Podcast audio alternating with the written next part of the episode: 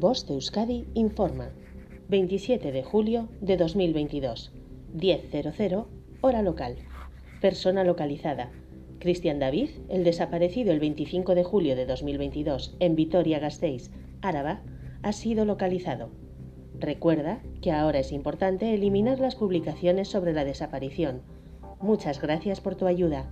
Fin de la información. Voz de Euskadi, entidad colaboradora del Departamento de Seguridad del Gobierno Vasco.